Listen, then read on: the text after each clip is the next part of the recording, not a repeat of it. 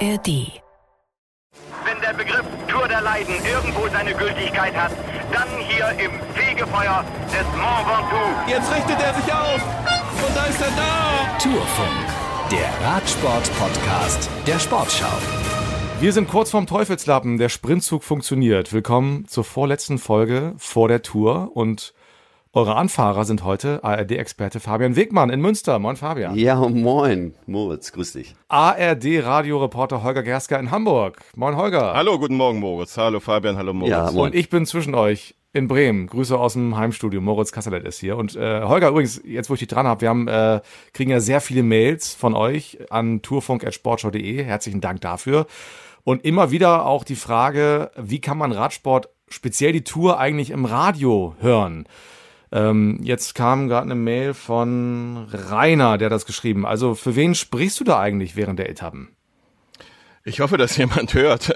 ähm, also es gibt ja in der großen ARD-Radiolandschaft ähm, vor allem Infowellen, ähm, zum Beispiel BR24 äh, oder das Inforadio Berlin-Brandenburg ähm, oder auch MDR Aktuell oder NDR Info. Ähm, und die senden während der Etappen stündliche, beim Mitteldeutschen Rundfunk sogar halbstündliche Updates, äh, die man zu einer bestimmten Zeit dann immer hören kann. Und äh, einige von den Wellen, dazu natürlich auch der Sahnische Rundfunk, SA3, dann auch jeweils die Zielankünfte live. Ähm, also so die eine Welle, dieser eine Stream, wo man das sozusagen äh, die ganze Zeit hören kann, äh, den gibt's leider nicht. Ähm, das wird auch, glaube ich, nicht so sonderlich viel Sinn machen, ähm, weil dann natürlich ähm, davon die Infosender auch gar nicht profitieren könnten. Äh, deswegen also zugeschnitten auf, auf diese Infoprogramme kann man sich da jeweils ein Update verschaffen ähm, im, im Stundenrhythmus. Ähm, wer genau weiß, zu welchen Uhrzeiten das jeweils ist, ähm, der kann theoretisch sich so durchzappen und äh, dann kriege ich so ein Arbeitszeugnis auch. Also der kriegt dann das alles so mit. Läuft auch beim SWR einmal die Stunde beispielsweise äh, bei SWR Info. Also da sind einige ähm, äh, Sender dann immer dabei und ähm, gibt auf jeden Fall genug zu tun. Ja, Fabian, wir reden auch noch gleich über deine Rolle als, als Fernsehexperte. Entschuldigung. Äh, wir wollen insgesamt ein bisschen was besprechen in dieser Folge. Ähm, Dauphiné ist gerade rum. Wir machen so mal ein bisschen den Formcheck der Favoriten. Wir gucken auf die deutschen Meisterschaften in Dürheim und Donaueschingen.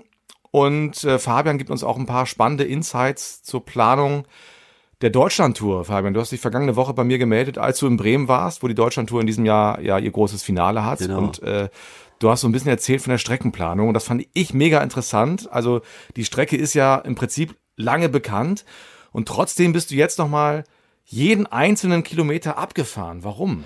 Ähm, ja, um, um die Strecke nochmal wirklich aufzunehmen. Also wir sind die, ähm, hatte zwei Jungs von der ASO mit dabei, die haben ein eigenes Computerprogramm entwickelt oder m, bauen, machen lassen.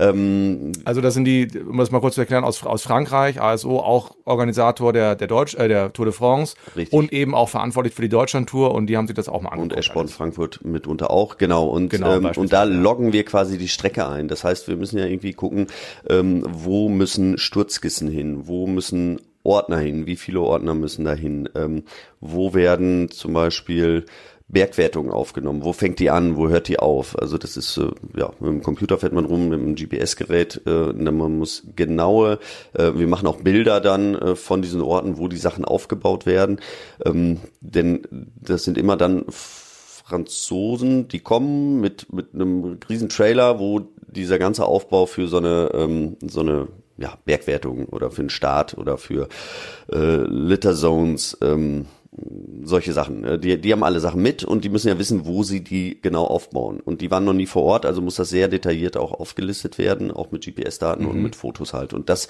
haben wir halt gemacht, äh, müssen dann nochmal gucken, ähm, ja, in einigen Städten ähm, wissen wir ganz genau, da kommen wir jetzt gerade noch nicht durch. Ähm, da wird eine neue Straße gebaut und auch da sind wir dann durchgegangen und haben gesehen, ach, Guck mal, da werden zum Beispiel zwei neue Inseln gebaut, da brauchen wir auch Leute, die da vor Ort stehen.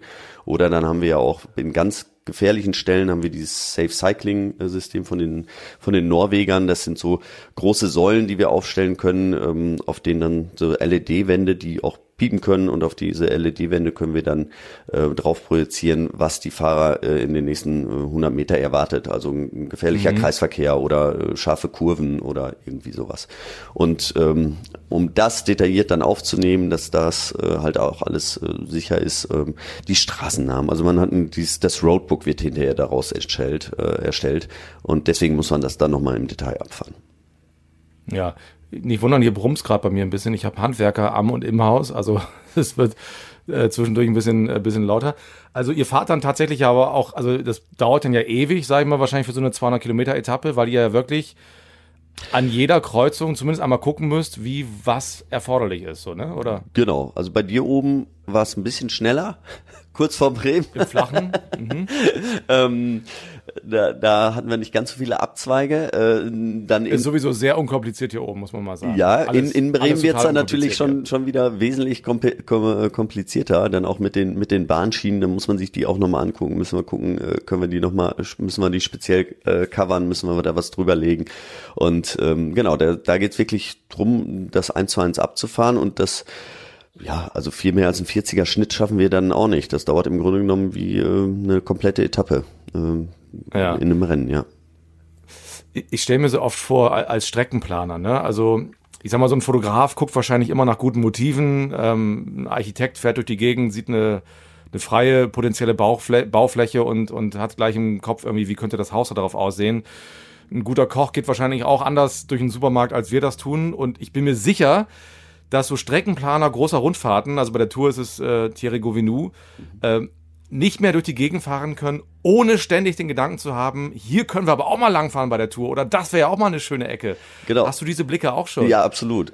absolut. Man guckt überall nur rum und, äh, und denkt, ah, das ist schön und denkt, ah, aber Mist, Verkehrsinsel oder oh, wenn der Asphalt jetzt gut wäre, dann wäre das genau die richtige Stelle. aber ge genau das sind die Dinger. Ja? Man, man guckt halt äh, anders drauf. Nicht nur auf irgendein Profil und sagt, oh, da geht's hoch, da plane ich hier lang, sondern man muss sich's angucken und sieht, von Steigungsprozenten ist das alles schön, aber der Asphalt ist total schlecht und da, wo wir die Bergwertung hin machen wollen, äh, ist ein Kreisverkehr und ähm, ja, oder Sprintwertung kriegen wir nicht hin, weil in dieser Stadt sind halt alle 300 Meter ist eine Verkehrsinsel, deswegen können wir dazwischen gar keine Sprintwertung bauen oder solche Sachen. Ähm, also der, diesen Blick habe ich wirklich, also auch im, auch mal im Urlaub oder so, dass mhm. ich so denke, ach, das ist doch mal wirklich schön. Also gerade kurz nachdem man irgendwie was, was dann vielleicht abgefahren ist, ne, und sich damit so extremer beschäftigt hat, ähm, ja. ja erwische ich mich schon ab und zu dabei. Und wie finden die Franzosen die Strecke der Deutschlandtour? Äh, gut, also sie sind sehr zufrieden. Ähm, also das, das war das Feedback. Das andere hätte ich dann auch nicht gelten lassen. Schätz beiseite. Was, was sollst du jetzt auch sagen? nein, nein, genau. Aber nein, sie waren äh, ja, äh, also es war auch, äh, das muss man auch sagen. Ich äh, mache es ja vor allem mit Albrecht Röder auch zusammen und in den ersten Jahren, ähm, ersten zwei Jahren war es noch, äh, ja, waren viel mehr da äh, und viel öfter und haben haben quasi kontrolliert, was wir so machen. Und ähm, jetzt ist es wirklich so okay, ihr habt das so gemacht und dann, dann kommen wir mit und nehmen die Strecke auf und, und reden auch nicht mehr groß rein. Also weil sie einfach gemerkt haben, äh, da ist das Vertrauen da. Ich meine, wir machen das ja jetzt im fünften Jahr, das äh, hat, ist jetzt einfach das Vertrauen da.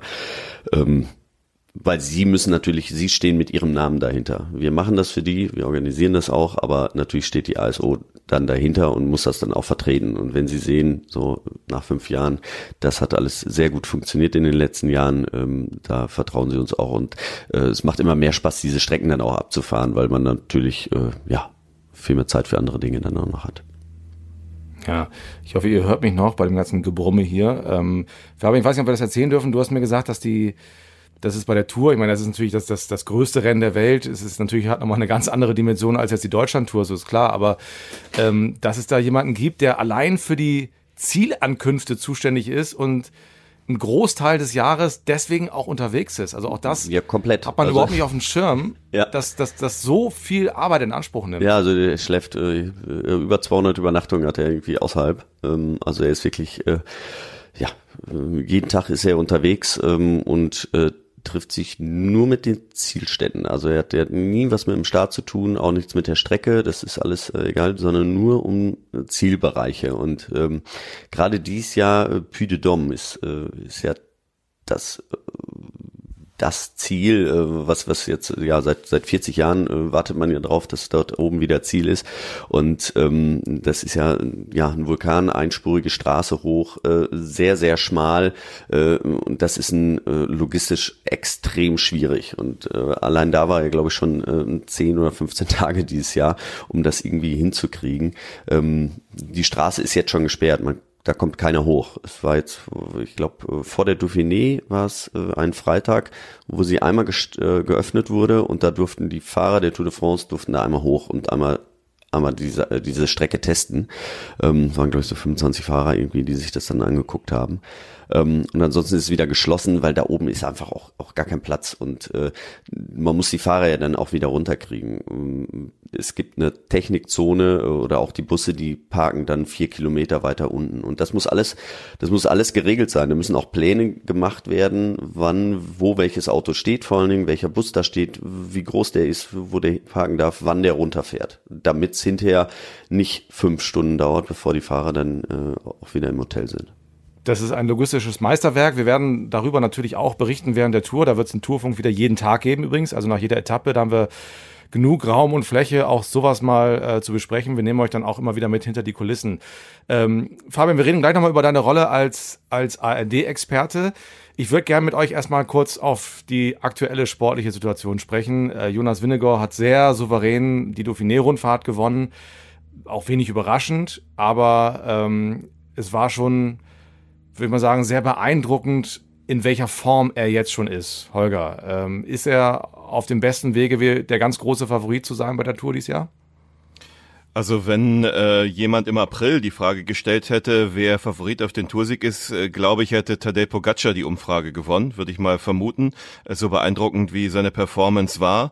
Äh, durch das Frühjahr, dann kam halt dessen Sturz mit äh, der Handverletzung, dem Bruch ähm, in der Hand und äh, deswegen ist hinter ihm jetzt ein dickes Fragezeichen und Jonas Wingegaard hat halt ein dickes Ausrufezeichen gesetzt, äh, zumal ja man immer glaubt, äh, dass seine Mannschaft vielleicht noch ein Tick äh, routinierter ist, äh, vielleicht auch ein Tick besser vorbereitet ist, ähm, haben natürlich auch ein Problem, dass äh, schon ein Ausfall da ist mit Steven Krusweig, der vorgesehen war, der leider wieder gestürzt ist und damit nicht teilnehmen kann, aber er wird wohl von Wilko Keldermann ersetzt, das, das ist dann äh, fast adäquat.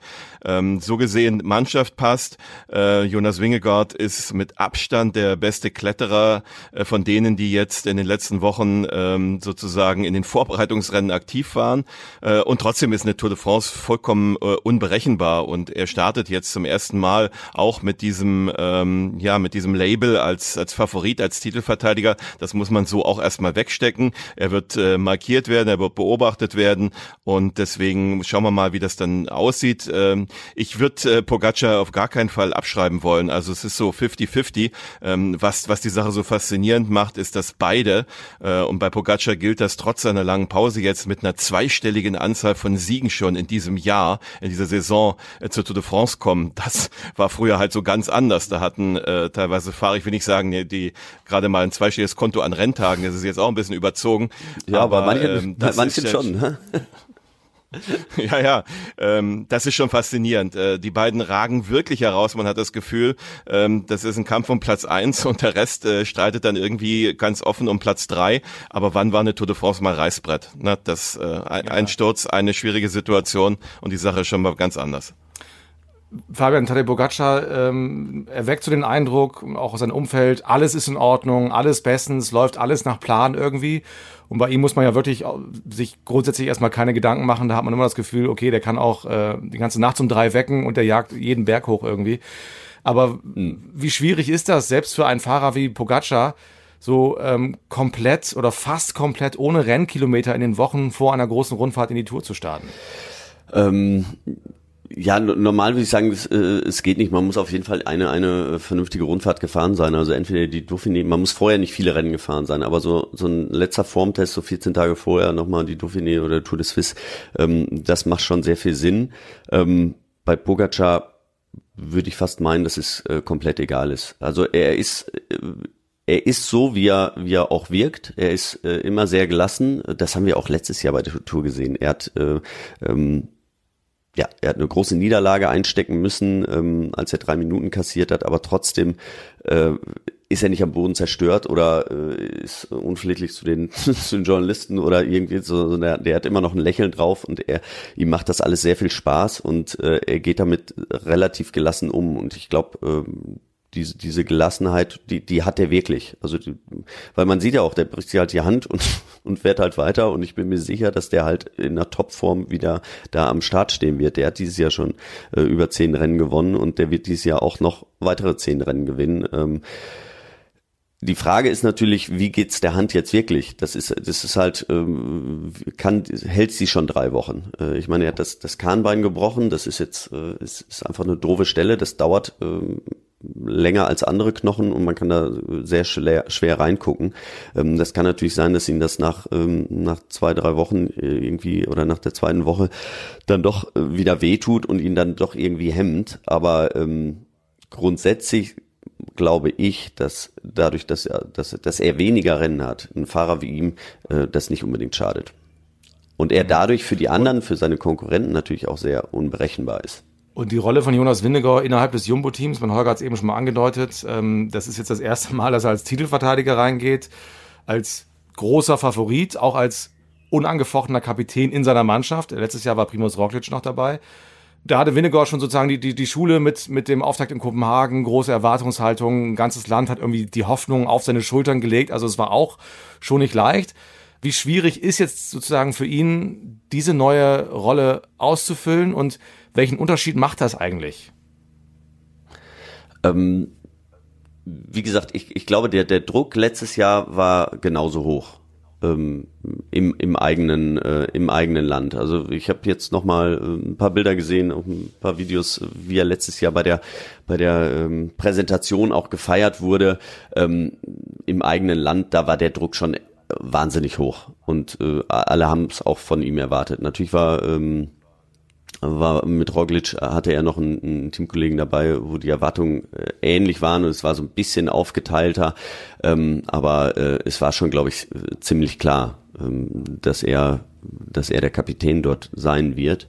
Und ähm, deswegen so wie er auch da reagiert hat während der Tour, natürlich bei der bei der Etappe, wenn ich mich so gut daran erinnere, nach Ahrenberg, äh, als es übers Kopfschnellpflaster ging, da sind mal die äh, die Pferde mit ihm durchgegangen, als er einen Defekt hatte und äh, er dreimal das Rad äh, gewechselt hat, immer von einem Teamkollegen, viel zu großes Rad und es ging ständig hin und her.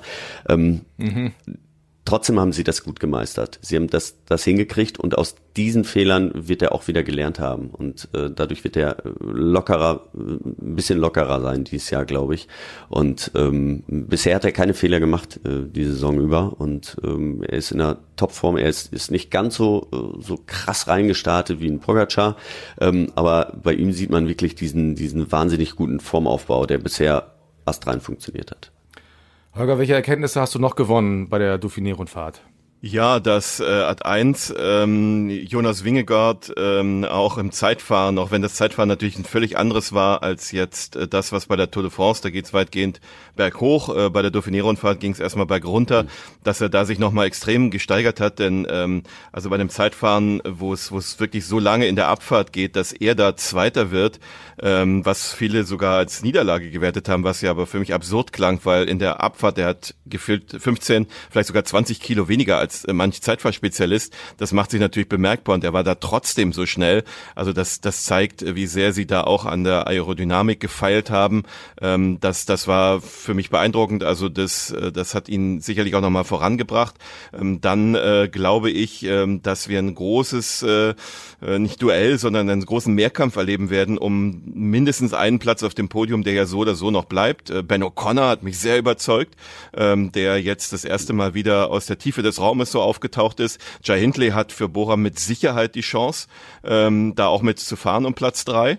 Ähm, der hat da sicherlich auch äh, sehr eindrucksvoll seinen Hut in den Ring geworfen. Ja, und dann haben wir auch wieder Julien Alaphilippe erlebt, ne? Und äh, die Franzosen schwärmen von ihm. Es gibt eine U im offiziellen Programmheft der Tour de France was man hier auf Deutsch auch kaufen kann, eine unglaublich schwärmerische Seite. Ähm, das äh, werden wir uns mal während der Tour dann zu Gemüte führen. Ich hatte mir das gestern rausgeschrieben, habe es jetzt äh, hier leider nicht. Also wo man wirklich ihm huldigt. Das, also er muss der, der größte aller Franzosen ist er natürlich in dem, im letzten Jahrzehnt als zweimaliger Weltmeister, aber dem werden die Franzosen da natürlich tragen, zu möglicherweise ähm, einem Etappensieg. Vielleicht klappt das ja nicht erst in Frankreich, sondern auch schon in Spanien. Also der, der ist wieder in Form, nachdem er auch eine, eine schwierige Passage hatte. Ja, und dann äh, ja Emanuel Buchmann, ähm, um zu den Deutschen zu kommen. Großes Fragezeichen. Er hat nicht die Form, definitiv nicht ähm, aus äh, seinen starken Jahren, wo er bei der Dauphiné ja teilweise um den Sieg mitgefahren ist.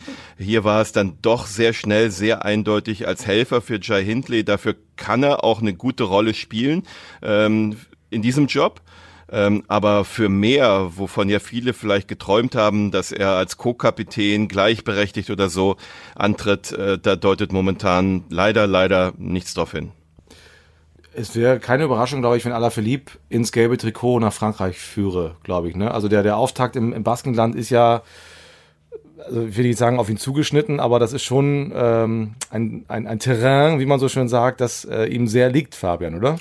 Äh, auf jeden Fall. Also es liegt natürlich auch noch einigen anderen, aber ähm, das, das ist was, also die ersten Etappen, ähm, das ist, ist genau sein Ding. Es wird, ähm, ja, man kann, kann es schon mit, mit den Ardennen so ein bisschen vergleichen, eher noch ein bisschen schwieriger, ähm, eher so Rennen wie, wie ein Lüttich, Bassonier Lüttich.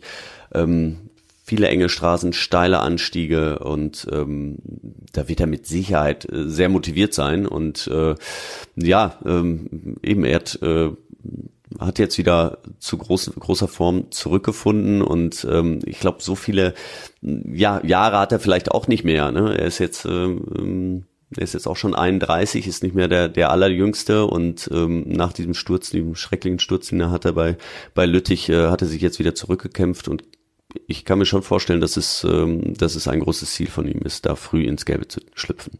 Einen habe ich übrigens noch vergessen, ähm, von dem ich nach wie vor auch nach der Dauphiné äh, nicht so ganz genau weiß, äh, was wir zu erwarten haben oder ob wir ihn überhaupt zu erwarten haben, nämlich Ergan Bernal, ähm, mhm. der die Tour de France ja gewonnen hat im Jahr 2019 wo dann viele sagten, der wird sie auch mindestens fünf, sechs Mal gewinnen, der auch einen fatalen Sturz hatte mit einer Kollision mit einem Bus ähm, im Training in Kolumbien.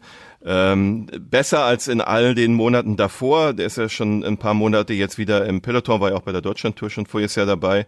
Ähm, und ähm, ja, aber großes, großes Fragezeichen. Das Potenzial hat er definitiv. Vielleicht fehlt ihm nur das Selbstvertrauen und das kommt.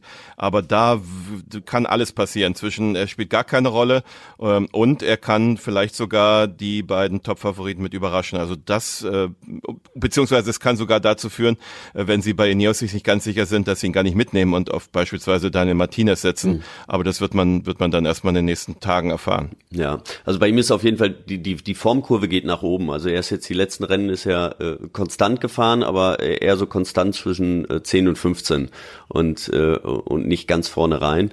Ähm, ich bin auch wirklich gespannt. Ich würde es ihm sehr, sehr gönnen, wenn er mal wieder äh, zur absoluten Topform äh, kommen würde und vorne da mitmischen könnte.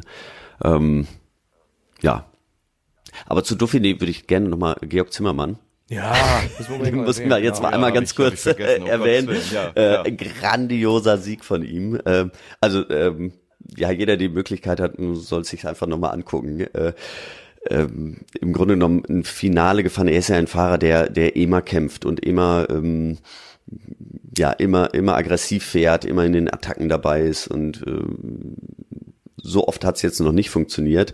Ein Tag vorher war er auch schon in der Spitzengruppe und ähm, ja, äh, an dem Tag war es einfach äh, Wahnsinn, äh, wie, wie er gefahren ist. Hatte äh, relativ früh attackiert. Äh, äh, Bourgedeau war hat er eben auch so auf zehn Sekunden gelassen und auf den letzten 500 Meter kommt Bourgedeau von hinten wieder ran übersprintet ihn und man dachte, okay, das Rennen ist gelaufen.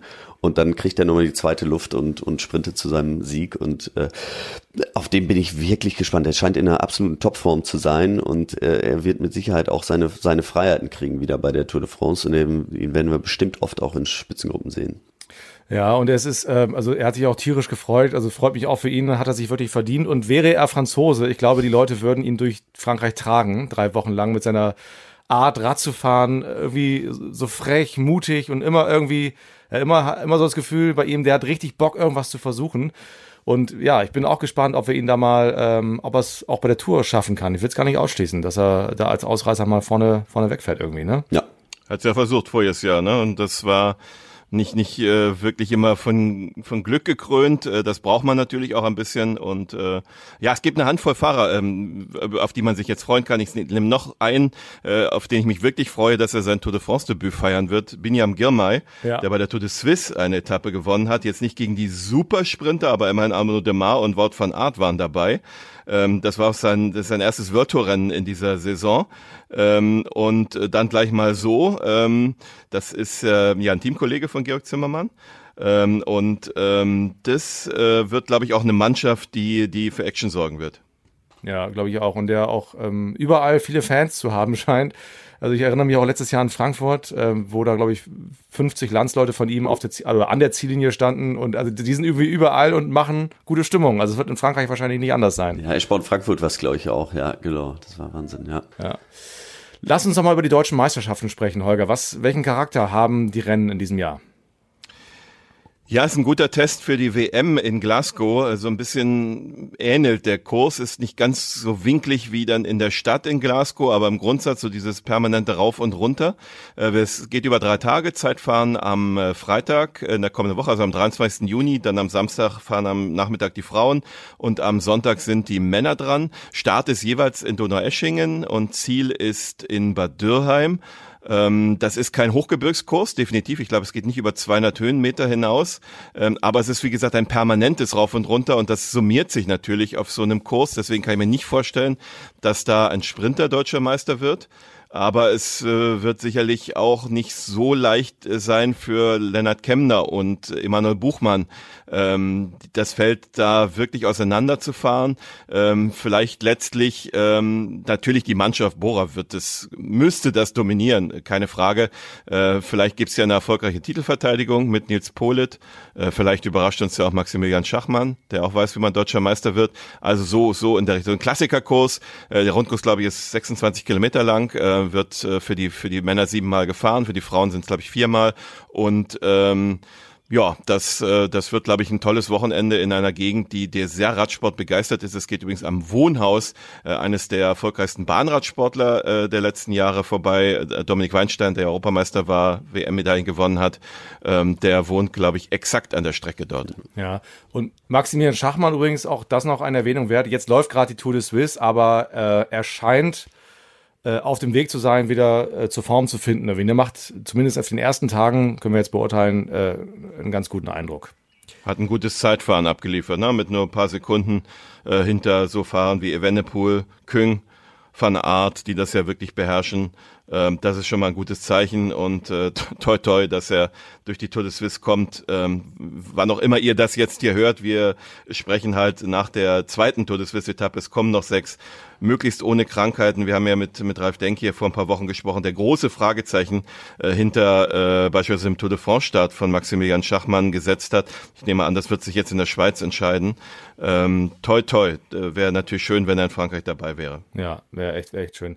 Und ganz wichtig, ähm, ihr könnt live dabei sein bei den deutschen Meisterschaften. Das SWR Fernsehen überträgt äh, sowohl das Rennen der Frauen, also zumindest die letzte Rennstunde ungefähr, am Samstag ab 16.15 Uhr. Wohlgemerkt, nicht diese Woche, sondern am 24. Juni ab 16.15 Uhr und dann das Rennen der Männer am Sonntag ab 15.15 Uhr. 15. Und ich habe noch einen Fernsehtipp für euch. Äh, Ole Zeisler und Uli Fritz haben wieder einen rausgehauen. Die beiden hatten ja im vergangenen Jahr äh, die Filme Being Jan Ulrich gemacht und jetzt gibt's eine neue Serie in der ARD Mediathek, heißt Mythos Tour. Da geht's ja um die Geschichte der Tour, um spannende Stories, die dieses Rennen schon geliefert hat, um äh, mystische Anstiege ähm, mit vielen tollen Bildern und Aussagen. Und diese Serie gibt es in der ARD Mediathek ab dem 29. Juni. Und am 1. Juli im Anschluss an die erste Etappe könnt ihr das Ganze auch äh, im linearen Fernsehen live im ersten sehen. Also Mythos Tour, eine neue Serie von Uli Fritz und Ole, Ole Zeisler. Ähm, bin sehr gespannt. Ich habe sie noch nicht gesehen, aber äh, wer die beiden kennt, weiß, dass das kann nur gut werden. Fabian, du bist auch bei der Tour wieder dabei. Freut mich sehr, dass wir da jeden Tag auch im Tourfunk sprechen können. Du verbringst die Nachmittage an der Seite wie immer von Florian Nass. Genau. Diesmal seid ihr äh, länger on air, wie man so schön sagt in der Mediensprache. Richtig. Mal, bereitest du dich eigentlich noch mal irgendwie wie besonders vor auf so eine Tour oder weißt du das eh alles durch deine Erfahrung und durch die vielen äh, Rennen, die du jedes Jahr siehst? Ja, natürlich mache ich das nochmal. Ich setze mich nochmal hin und jetzt auch gerade, also was, was wirklich jetzt so ähm, im, im Vorfeld nochmal wichtig sind, das, wo wir gerade drüber gesprochen haben, Tour de Suisse äh, und die Dauphiné, ähm, das für viele nochmal so ein Formtest ist. Also da probiere ich auch wirklich jede Etappe mir nochmal anzugucken und auch zu sehen, weil oft sind ja nicht nur die Ergebnisse, die, ähm, die zählen, sondern auch, wie zwischendurch einfach mal gefahren wurde und ähm, ja, es kann ja ein Fahrer super gut gefahren sein in dem Rennen, äh, hat aber dann nicht das Ergebnis und äh, da probiere ich schon wesentlich intensiver mir alles nochmal anzugucken und äh, mir nochmal die Ergebnisse auch anzugucken, wie die Formkurven sind und mit ein paar Leuten zu telefonieren, ähm, die Strecken nochmal im Einzelnen dann auch nochmal anzugucken. Ähm, aber wirklich so, so ganz ins Detail für diese Strecken, das mache ich dann auch so ein bisschen immer Tag für Tag. Ich probiere sie mir auch immer möglichst viel anzugucken. Wie gesagt, dieses Jahr sind wir wesentlich äh, länger drauf. Äh, jeden Tag äh, ungefähr so ab 14.10 Uhr sind wir auf dem Sender. Ähm, da bleibt dann morgens nicht mehr ganz so viel Zeit oder ich muss halt sehr, sehr früh aufstehen, um die Strecke mir anzugucken. Aber ähm, sobald es, solange das äh, Hotel nicht ganz so weit weg ist und äh, die Möglichkeit besteht, gucke ich mir da die Strecke auch nochmal an.